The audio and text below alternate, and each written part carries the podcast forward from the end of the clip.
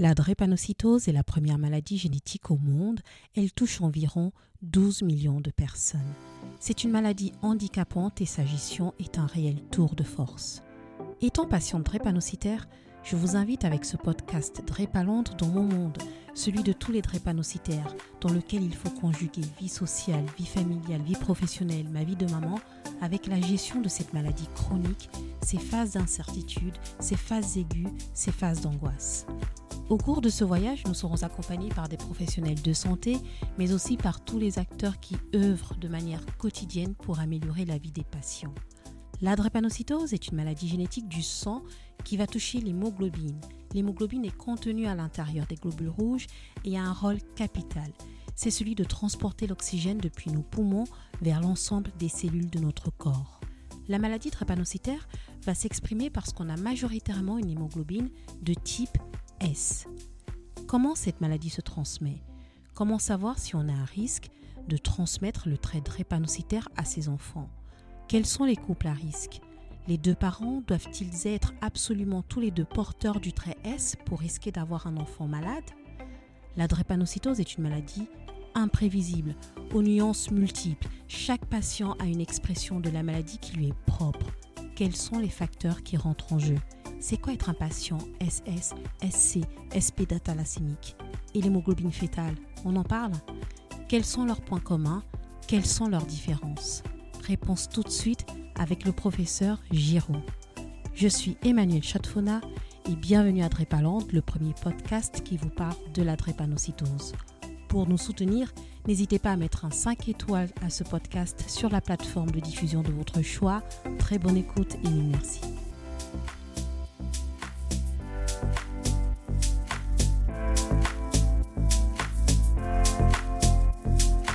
On y va On y va? Ok. Bonjour professeur Giraud. Bonjour Emmanuel. Merci de votre disponibilité et bienvenue à Drépaland. Je vous en prie. Alors aujourd'hui, je vous retrouve pour parler de la drépanocytose et plus particulièrement de la transmission de cette maladie. Dans l'épisode précédent de Drépaland Posons des mots, nous avons vu que lorsqu'on parle de la drépanocytose, on va parler particulièrement de l'hémoglobine. L'hémoglobine, c'est un transporteur d'oxygène. Et dans la drépanocytose, nous avons une hémoglobine particulière qui est l'hémoglobine S. Comment cette maladie se transmet? Alors, il faut savoir qu'en médecine, il y a plusieurs façons de de transmettre les maladies. Et tout d'abord, la première chose importante à savoir, c'est qu'il y a de nombreuses maladies qui ne se transmettent pas. J'entends par là, par exemple, vous, allez voir votre médecin, on vous trouve une hypertension artérielle, on vous trouve un diabète, on vous trouve voire un cancer. Eh bien, vous n'étiez pas malade avant et vous êtes malade le jour où on découvre cette maladie, mais ça n'a pas été transmis. Alors, Qu'est-ce qu'on peut appeler transmission des maladies? Ben, Je vois deux façons de répondre à cette question. Il y a tout d'abord des maladies qui sont transmises lorsque un agent extérieur est impliqué dans la transmission. Ce sont des parasites, des bactéries ou des virus.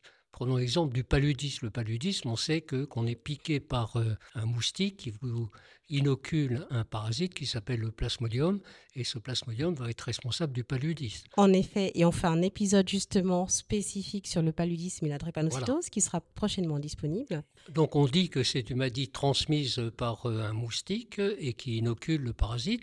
Il y a d'autres maladies bien connues, les maladies virales par exemple, les maladies virales qui sont euh, transmises. Comme la grippe. Comme la grippe transmise par des gouttelettes, comme le coronavirus par exemple. Qu'on connaît très bien.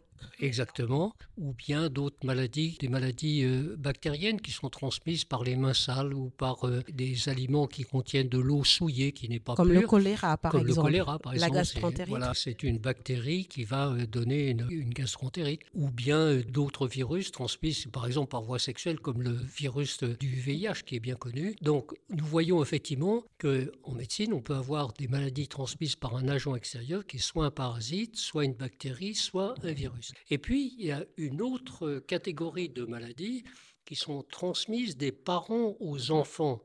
Et on entre là dans ce qu'on appelle les maladies génétiques. C'est un caractère génétique qui existe chez les parents et qui va être transmis aux enfants. Donc ce sont des traits en fait qui sont irrités, un peu comme on va hériter de la couleur des yeux, de la typologie des, cheveux, de la couleur de la peau. Là, on va hériter en fait d'une maladie de la part de ses parents. Exactement. Quand euh, on parle d'un caractère euh, génétique dont on a reçu la moitié de son père et la moitié de sa mère. Oui. Et la drépanocytose rentre dans cette catégorie-là pourquoi C'est parce que dans nos globules rouges, nous avons un mélange de l'hémoglobine reçue de notre père et de l'hémoglobine reçue de notre mère. Tout à fait. En fait, on reçoit la moitié d'un parent et l'autre moitié de Exactement. Un tour caractéristique, on reçoit la moitié de son père et la moitié de sa mère. On a parlé effectivement des hémoglobines A, S et C, mais parlons surtout des A et des S. A, S, C, ce sont les grandes familles en fait d'hémoglobines, parce que dans le précédent épisode, on avait vu qu'il y avait une multitude de types d'hémoglobines. ASC, ce sont les familles principales qu'on va retrouver. Oui, c'est les trois grandes hémoglobines qu'il faut bien connaître pour comprendre effectivement ce qu'est la maladie drépanocytaire. L'hémoglobine normale la plus courante, c'est l'hémoglobine A. L'hémoglobine S, c'est l'hémoglobine de la drépanocytose on ne parle de drépanocytose que quand il y a présente hémoglobine que ce soit bien clair, hein, c'est sûr. Et puis il y a une autre hémoglobine qui doit être connue aussi, c'est l'hémoglobine C, parce qu'elle est aussi euh, très répandue dans les populations qui sont affectées par la drépanocytose. Donc euh, il y a trois grandes hémoglobines qu'il faut bien connaître, la A, la S hémoglobine de la drépanocytose et la C. Justement, euh, avant d'arriver à cette expression de la maladie, quels sont les couples qui sont exposés au risque d'avoir des enfants malades? Alors en matière de transmission de la drépanocytose, il faut différencier les situations suivantes. Je prends des couples différents les uns des autres. Tout d'abord, un couple AA-AS. Comme on l'a dit, quand on est A, on donne une moitié de soi, on donne A ou A, on donnera toujours A. En revanche, quand on est AS, on peut donner AA ou bien donner S. Donc un couple AA-AS ne peut avoir que des enfants qui sont AA ou AS, puisque celui qui est A donnera toujours A et l'autre donne soit A, soit S, donc ça fait 50% de A, 50% de S. Prenons maintenant un couple AS tous les deux. Qui, eux, sont tous les deux bien portants. Tous les deux parfaitement bien portants. Et d'ailleurs, dans mon expérience, euh, quand on n'est pas euh, dépisté par la drépanocytose, la plupart des couples à risque apprennent qu'ils sont à risque lors de la naissance d'un enfant. Parce qu'on a un enfant qui est malade. Un enfant qui est malade. Donc, un couple AS tous les deux. Donc, chacun d'une moitié de soi. Donc, qu'est-ce qu'on peut observer? Un enfant qui va recevoir A et A, très bien. Il est bien un portant. enfant qui va bien portant. Un enfant qui va recevoir A de l'un, S de l'autre, il sera aussi bien portant. Ou bien S de l'un, A de l'autre, il sera aussi bien portant. Et donc, une fois sur quatre, statistiquement, l'enfant peut recevoir S de son père, S de sa mère, il est SS, lui, il est malade. Oui. D'accord? oui. Alors, ce qu'il faut bien comprendre, c'est que c'est un risque statistique, mais à l'occasion de chaque grossesse, le risque est le même. C'est pas parce qu'on a eu un enfant AA que le prochain sera S et que le suivant sera aussi AS ou SS. Bien sûr, on peut avoir son aîné qui est AS ou SS tout de suite. Donc, on peut avoir dans un couple AS tous les deux, on peut avoir tous les enfants AA, tous les enfants SS, la moitié AS, dans des famille de quelques membres de famille, toutes les combinaisons sont possibles. Je dis ça parce qu'il y a beaucoup de personnes qui pensent qu'après avoir eu un enfant SS, ils auront nécessairement un enfant qui ne l'est pas. Ils sont à l'abri. Mais non, pas du tout. Quand on a eu un enfant SS, on peut avoir un deuxième enfant SS. Ça, c'est un point important. Et enfin, troisième situation que j'avais annoncée, un couple AS d'un côté, AC de l'autre. Donc, chacun d'une moitié de soi. Donc, quelles sont les combinaisons possibles chez les enfants? A va avec A, très bien. A va avec S, ça donne S, A va avec C, ça donne C, ou S va avec C. Et là encore, donc, une fois sur quatre, c'est le risque de naissance quand on est AS et AC à un enfant SC. Et là encore, ce risque est le même à l'occasion de chaque nouvelle grossesse, que ce soit bien clair. C'est pas parce qu'on a eu SC que le prochain sera A ou AS ou AC. À chaque naissance, le risque est le même. C'est un point important. On a vu que le rôle de l'hémoglobine, c'était de transporter l'oxygène. On a vu également que cette hémoglobine S, c'est un excellent transporteur d'oxygène. Alors finalement, pourquoi les personnes qui vont hériter de la part de leurs parents exclusivement d'une hémoglobine S vont être malades?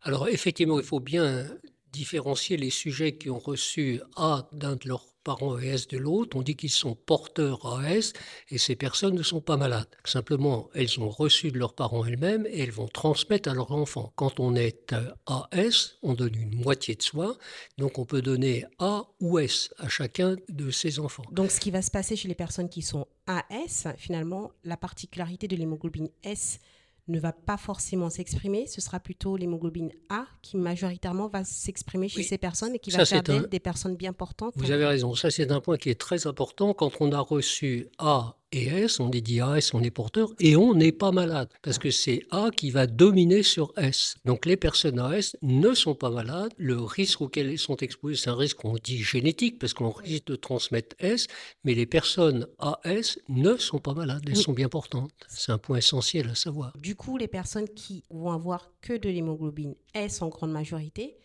elles, elles vont être malades malgré le fait que cette hémoglobine S soit un excellent transporteur d'oxygène. Effectivement, les personnes qui ont reçu S de leur père et S de leur mère sont dites SS.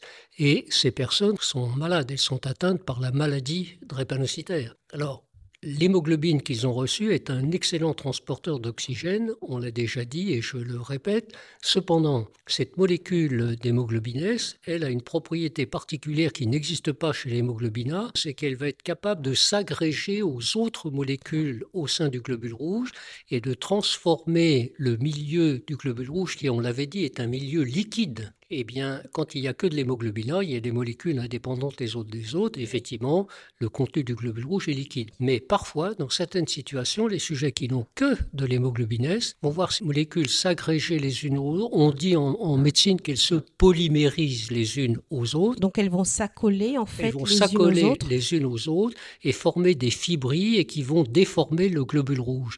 Ah, d'où la forme de fossile du globule rouge exactement. dans la Parce que cette euh, agrégation, cette polymérisation se fait sous forme de longs bâtonnets et donc la cellule va être déformée, va prendre une forme de faux. C'est ce qu'on avait vu quand on a vu le sang des premiers patients drépanocytaires, quand on a décrit la maladie en 1910, donc début des années 1900. Et donc euh, on a vu que les globules rouges des patients drépanocytaires, dans certaines situations, s'allongeaient et prenaient une forme en faux, d'où le terme d'anémie falciforme, ou en anglais de sickle cell disease, puisque sickle signifie faux en anglais. Tout à fait. Là, on a vu que la personne qui a une hémoglobine AS est une personne bien portante. La personne qui a une hémoglobine SS va manifester la maladie. Qu'en est-il des personnes qui ont l'hémoglobine C? Parce que ça, c'est quelque chose qu'on entend souvent autour de l'hémoglobine C. Quel est l'impact en fait de cette hémoglobine?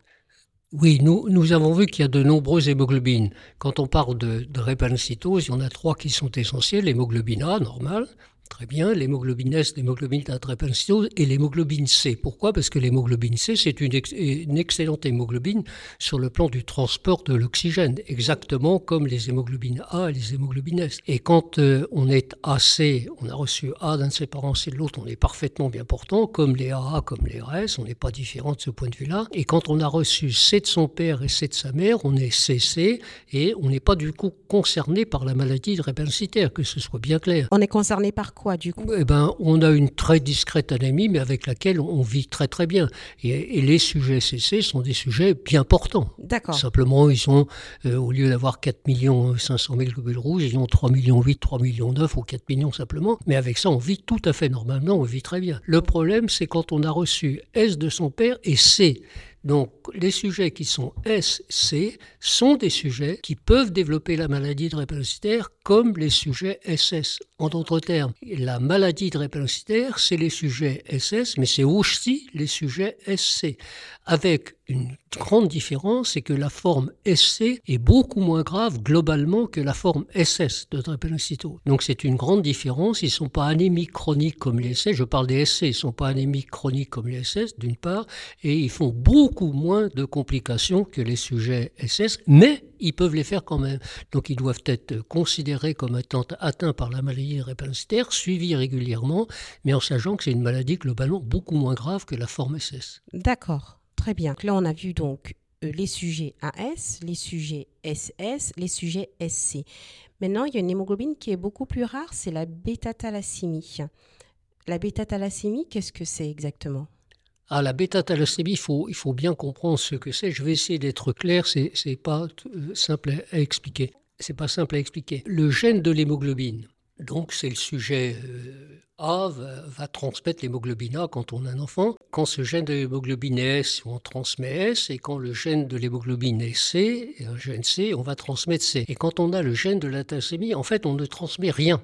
En fait, on va transmettre quelque chose, mais ça ne va pas s'exprimer. C'est-à-dire que le gène ne s'exprime pas. Donc euh, quelqu'un qui est bêta-thalassémique, quand il va donner le gène bêta-thalassémique à son enfant, eh bien ce gène ne s'exprimera pas et c'est le gène reçu de l'autre parent qui va s'exprimer complètement. D'accord. Je fais un peu l'amalgame avec les couleurs. C'est comme si on faisait un mélange de peinture à chaque fois avec les différents gènes. Et finalement, la bêta-thalassémie n'a pas de pigment, n'est pas colorée. Donc, la, la bêta-thalassémie est incolore, on va dire. Voilà. Donc, du coup, quand elle va arriver dans le pot de peinture, on ne va pas se rendre compte de sa présence. On ne s'en rend pas compte qu'elle est là. Exactement, oui le gène bêta-thalassémique, s'il ne s'exprime pas, ça veut dire qu'il ne va pas produire en fait d'hémoglobine. Il ne produit aucune hémoglobine. Et donc c'est l'hémoglobine qui vient de l'autre côté en termes de conjoint qui lui va s'exprimer non pas à 50% mais à 100%. Donc chez un patient S-bêta-thalassémique, il va avoir un profil d'un patient qui est SS. Exactement. Prenons un sujet qui est SS, il a 8 grammes d'hémoglobine et quand on fait une étude de l'hémoglobine, il n'y a que de l'hémoglobine S. Prenons un sujet qui est S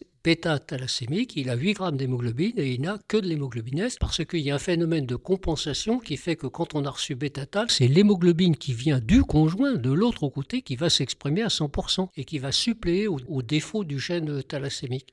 En d'autres termes, il n'y a pas de différence en termes d'hémoglobine et de, de la maladie entre les sujets SS et les sujets S-bêta-thalassémique. Donc typiquement là, ce que vous dites, c'est que si en tant que patient ou patiente, on a du S-bêta-thalassémie et qu'à notre enfant, on transmet que le gène bêta, c'est le gène qui provient euh, du conjoint qui va s'exprimer. Qui s'exprime à 100%. Donc, si le conjoint est bien portant et qu'il a que de l'hémoglobine A, à ce moment, on aura un enfant qui est bien portant parce qu'il sera A bêta thalassémie et du coup, c'est que l'hémoglobine A qui va s'exprimer.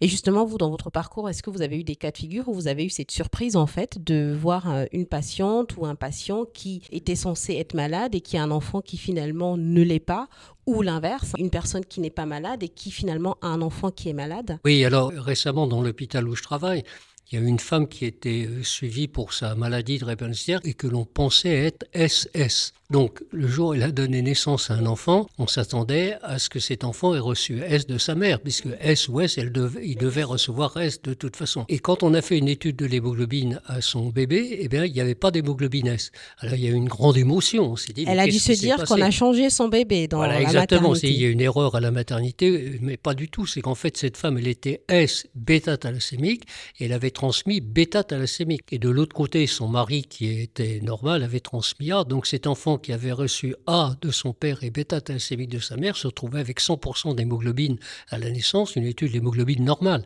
Donc, où était passée l'hémoglobine S Donc, c'est pour ça que c'est un point important et que quand on suit des sujets drépanocytaires, eh bien, on doit faire des tests et des tests un peu plus compliqués que l'étude de l'hémoglobine toute ça pour savoir si un sujet atteint par la maladie drépanocytaire est SS ou S bêta-thalassémie. C'est pas du tout la même chose sur le plan génétique. Maintenant, sur le plan de la maladie, les sujets SS ou les sujets S thalassémie, c'est exactement la même chose. Il n'y a pas de différence, c'est la même maladie ils vont exprimer la maladie de la même manière. Mais là, ce qui est super intéressant avec l'exemple que vous venez de donner, c'est que là, on a le cas de figure d'une maman qui a été identifiée comme étant uniquement S et qui va se retrouver avec un enfant bien portant. Donc, on peut tout à fait imaginer qu'il peut y avoir des cas de figure où les personnes, en, en effet, se pensent à l'abri de la transmission de la maladie, typiquement un papa qui peut être A bêta-thalassémie et une maman qui est AS et qui vont se retrouver avec un enfant qui lui va être malade. C'est pas courant euh, de savoir qu'on est A bêta-thalassémie. Je veux dire, les personnes elles savent qu'elles ont une hémoglobine A ou une hémoglobine S. Quand on vit dans un pays où le gène de la bêta-thalassémie est, connu, on peut faire une étude de l'hémoglobine. Il faut que ce soit fait une étude dans un laboratoire euh, spécialisé qui connaît bien la chose,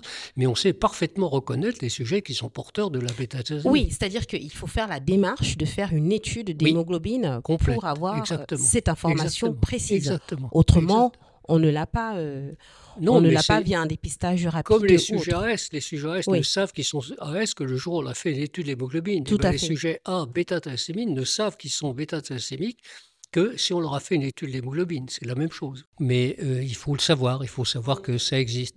Et c'est le motif pour lequel, quand on est concerné par la maladie drépanocytaire, il faut être suivi dans un centre qui aura fait des tests pour euh, ne pas confondre SS et S-bêta-thalassémie, notamment sur le conseil génétique qu'on va donner aux personnes euh, atteintes. Être SS ou S-bêta-thalassémie, c'est pas la même chose sur le plan génétique, sur le plan de la transmission des hémoglobines à ces enfants, bien que sur le le plan clinique, sur le plan de l'expression de la maladie, il n'y a aucune différence. SS ou bêta 0, c'est la même chose. On va pas voir de différence. Et concernant justement l'expression clinique de cette maladie, on voit bien qu'entre patients drépanocytaires, cette maladie va avoir une expression différente qui va varier entre les individus et qui va varier au cours de l'âge des individus. Est-ce qu'on sait l'expliquer? Oui, c'est une grande caractéristique de la maladie drépanocytaire, c'est que l'expression clinique, j'entends par là, l'arrivée des complications, la survenue des complications chez les malades. Telles que l'anémie, euh, les crises vaso-occlusives, la nécrose de certains organes toutes les complications euh, qu'on ne va pas répéter ici, mais toutes les complications, effectivement, sont imprévisibles chez les malades drépanocytaires. Et la grande caractéristique de la maladie drépanocytaire, quand on considère un nombre important de malades, c'est qu'il n'y a pas deux malades qui se ressemblent. Il y a des malades qui font aux extrêmes beaucoup de complications dès le, plus jeune âge, des complications euh, graves. Euh, de l'autre côté de l'éventail, il y a 5 à 10 de malades qui font pas ou peu de complications. Moi, j'ai des malades euh, que je voyais en consultation à 20 ans, 25 ans, qui n'avaient jamais fait aucune manifestation de la drépanocytose. C'est-à-dire qu'ils n'ont jamais eu de crise, ils n'ont jamais, été hospitalisés, jamais, jamais transfusés Très très peu, jamais transfusés, très peu.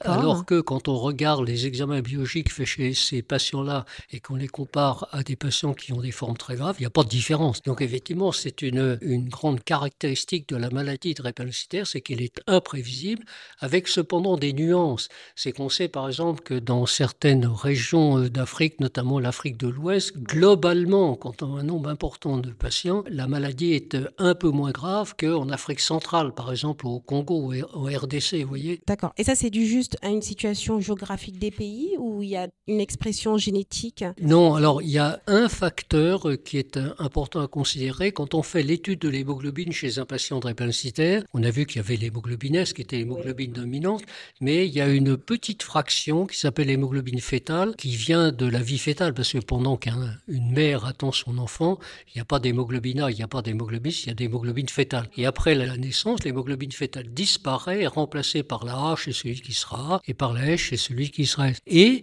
il persiste chez les patients SS, il persiste une petite fraction de cette hémoglobine, dite hémoglobine fétale, et qui globalement est plus élevée chez les Africains de l'Ouest que chez les Africains d'Afrique centrale, disons autour de 10, 15, parfois 20% en Afrique de l'Ouest. Qui est assez énorme et ce qui est un pourcentage important. Et par rapport aux, formes plus graves où, euh, où on n'a que 3, 4, 5 ou 6% donc c'est un facteur d'atténuation, mais c'est pas un facteur qui est fiable à 100% Je veux dire par là, il y a des Africains de l'Ouest avec un pourcentage d'hémoglobine fétale de 15% qui vont faire les pires complications de la maladie, et en revanche, il y a des Africains du Congo avec 3 ou 5% d'hémoglobine fétale qui feront pas plus de complications qu'un autre. Donc en fait, c'est remarques, elles sont vraies sous l'angle statistique, sous l'angle épidémiologique, elles ne sont pas vraies à l'échelon individuel. Simplement, quand on est drépanocytaire et qu'on regarde ces examens, il vaut mieux globalement avoir plus d'hémoglobine fétale que ne pas en avoir assez, voyez, ou en avoir peu. peu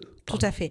Et par rapport justement à cette hémoglobine fétale qui est un peu plus présente en fait dans certaines populations, qu'en est-il euh, des Indiens? Parce qu'on avait vu que la drépanocytose est également beaucoup présente en Inde. Est-ce qu'ils ont également ces caractéristiques-là ou pas du tout? Alors effectivement, c'est une des caractéristiques de la drépanocytose indienne, c'est que en général, du point de vue là encore épidémiologique ou statistique, le pourcentage d'hémoglobine fétale chez les sujets SS euh, est plus élevé que chez les sujets euh, d'origine africaine. Oui, c'est exact. Et c'est un des facteurs d'atténuation de la maladie. Et quand on parle de la drépanocytose blanche, est-ce qu'on retrouve cette caractéristique-là, ce, type de facteur d'atténuation Non, c'est la même chose. Qu'on soit couleur de peau noir ou blanc, on a vu qu'il y avait beaucoup de drépanocytose en, euh, en, Méditerranée. Celui qui a beaucoup d'hémoglobine fétale fait globalement moins de complications que celui qui, a, qui en a peu. Et ça, c'est pas lié à la couleur de peau, c'est lié à la transmission. Très bien. Professeur Giraud, je vous remercie pour votre disponibilité et pour toutes ces explications qui nous donnent une lecture beaucoup plus claire de la transmission de la drépanocytose. Eh bien, j'espère avoir été aussi clair que possible et reste à votre disposition pour toute information complémentaire. Merci beaucoup à vous. Nous arrivons à la fin de cet épisode. J'espère que vous en sortez grandi et lorsque vous entendrez parler de drépanocytose, vous aurez les notions clés en tête que je ne peux m'empêcher de vous résumer. Petit 1, la drépanocytose, c'est une maladie génétique, c'est une maladie héréditaire. Elle va concerner l'hémoglobine qui est contenue dans nos globules rouges. Dans nos globules rouges, nous avons une moitié d'hémoglobine qui provient de notre mère et l'autre moitié qu'on a reçue de notre père. La maladie drépanocytaire va s'exprimer si l'hémoglobine S présente dans nos globules rouges est majoritaire, c'est-à-dire soit chacun de nos parents nous a transmis une hémoglobine de type S, ou alors un parent a donné une hémoglobine de type S et l'autre parent a donné une hémoglobine qui ne s'exprime pas. C'est le cas par exemple avec la bêta-thalassémie. Petit 2. Le seul moyen de connaître le type d'hémoglobine qu'on peut transmettre à son enfant, c'est de faire faire une étude de son hémoglobine en laboratoire spécialisé. Petit 3. Pour les couples à risque, le fait d'avoir déjà eu un enfant drépanocytaire n'empêche pas d'avoir d'autres enfants drépanocytaires. Le risque de transmettre le trait drépanocytaire à son enfant est le même à chaque grossesse. Petit 4. La drépanocytose est une maladie imprévisible aux nuances multiples et chaque patient va donc avoir une expression de la maladie qui lui est propre, qui lui est unique. La drépanocytose et la grossesse, comment on gère? C'est quoi un échange transfusionnel La thérapie génique Où en est-on pour traiter la maladie drépanocytose Le don de moelle osseuse Comment ça se passe? La prise en charge de la douleur Quelles sont les différentes stratégies mises en place pour soulager les patients? Rendez-vous dans les prochains épisodes.